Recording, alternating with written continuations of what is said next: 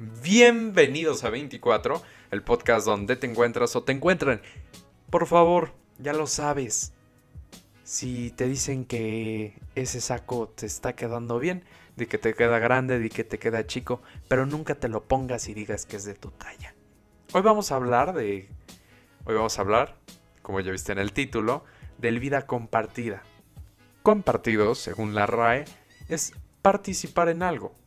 Pero para entrar en materia de este capítulo, es alguien que le hace saber o da a todos algo de sí mismo. O que es de sus pertenencias. A ese compa lo conozco tan, tan, tan bien que hasta podría decir que soy yo. Puede ser. Pero te doy unos ejemplos de quién es él. O ella. El que no puede evitar llegar a un lugar a ponerse en un altar las o los que comparten mil historias, la que dan su emocionante opinión cada que pueden, la que no pasan desapercibida de, tu vida o de la vida de los demás, o los que siempre, siempre, siempre van a tener ni siquiera una opinión, algo que decir. A este punto te estarás preguntando, ¿Esto qué tiene de malo? ¿En qué te molesta, amargado? Pues como ustedes sabrán, y tal vez no lo sepan, pero yo soy un alma vieja. En realidad no me afecta en nada, solo es algo que eh, me irrita un poco. Los vida compartida son los que a veces te hacen preguntarte si tu silencio o tu cámara apagada y tu micrófono apagado también en una junta o clase es bueno te comparten momentos felices. También sus momentos malos, sus momentos no tan agradables, pero les gusta estar compartiéndole a la gente que están ahí, que existen. Y eso es muy, muy chido, si me lo preguntas a mí. Tampoco te voy a mentir y te voy a decir que son los que más amo en mi vida y que... Porque no, muchos de nosotros no nos gusta escuchar las opiniones o lo que esperan los demás. Incluso a mí me pueden llegar a exasperar. Muchas veces son tachados de raros, castrosos. Y sí, ciertamente lo pueden ser.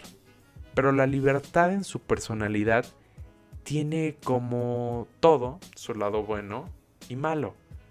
El vida compartida muchas veces no saben qué tan agobiantes pueden llegar a ser pueden estar contándote tantas cosas y tantas historias que tú ya estás tan agobiado y ellos solo siguen y siguen y siguen y siguen y siguen y siguen. Te cuento algo.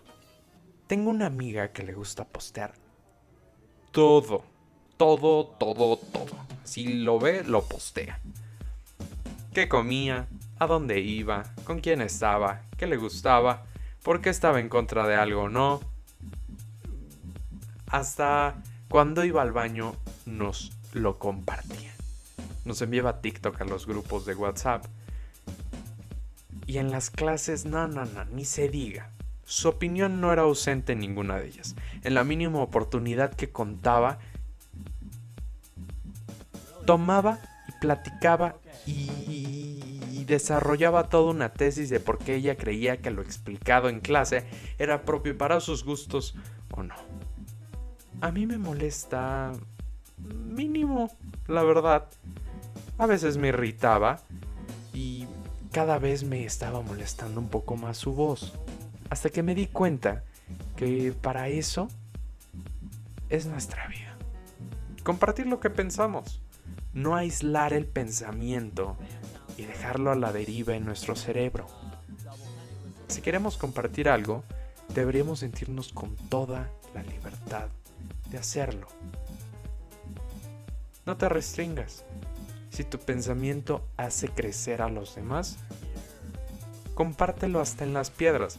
Pero, ojo, ojo, ojito.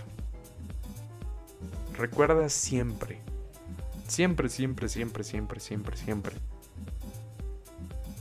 que si tu opinión puede ofender o si tu opinión puede lastimar a alguien, es mejor que sí la guardemos. La vida compartida está chido cuando la vivimos con todos. Cuando compartimos nuestra vida con los demás. Como ya dije hace rato, para eso estamos, para eso andamos y para eso nos va a llevar la. Un gustazo regresar, un gustazo volver a verte y bueno, más que verte, que me escuches. Yo soy Carlos, para los compas Carlos Josué, o mejor dicho, para mi mamá cuando me regaña. Esto fue 24, nos vemos el próximo jueves. Que tengas un excelente, sí, buen fin de semana e inicio de semana. Nos vemos la próxima semana. Ha sido un placer. Si tú eres un vida compartida, ya sabes, di que te queda chico, di que te queda grande, pero nunca digas que te queda. Nos vemos el próximo jueves. Sale, bye.